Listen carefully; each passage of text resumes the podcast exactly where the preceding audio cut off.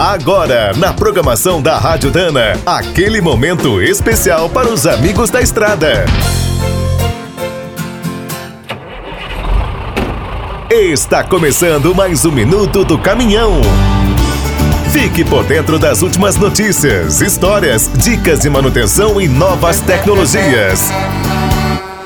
Há mais de um século, a produção de combustíveis para os veículos está muito ligada ao petróleo e aos países do Oriente Médio. Mas tudo pode mudar nas próximas décadas. Os motores do futuro serão abastecidos com biocombustíveis, eletricidade ou hidrogênio. O interessante é que essa nova realidade traz uma oportunidade de ouro para a América do Sul. A dúvida é se vamos aproveitá-la bem. Na produção e distribuição de biocombustíveis, o Brasil é um exemplo para o mundo. Somos os únicos com mais de 40 anos de experiência. O Chile promete se destacar em breve. O plano é criar combustíveis sintéticos ecológicos a partir da água e da poluição do ar.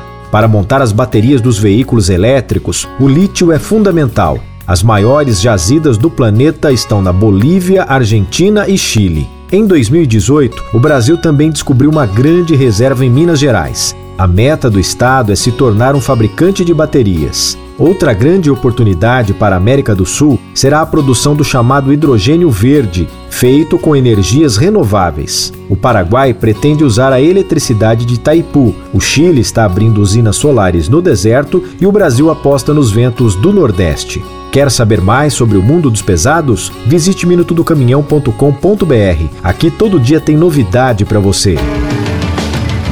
O Minuto do Caminhão é um oferecimento de Spicer e Álvaros, a dupla imbatível em componentes de transmissão, suspensão e direção. Quem é do trecho já sabe, para ficar bem informado, a Rádio Dana é sempre a melhor sintonia.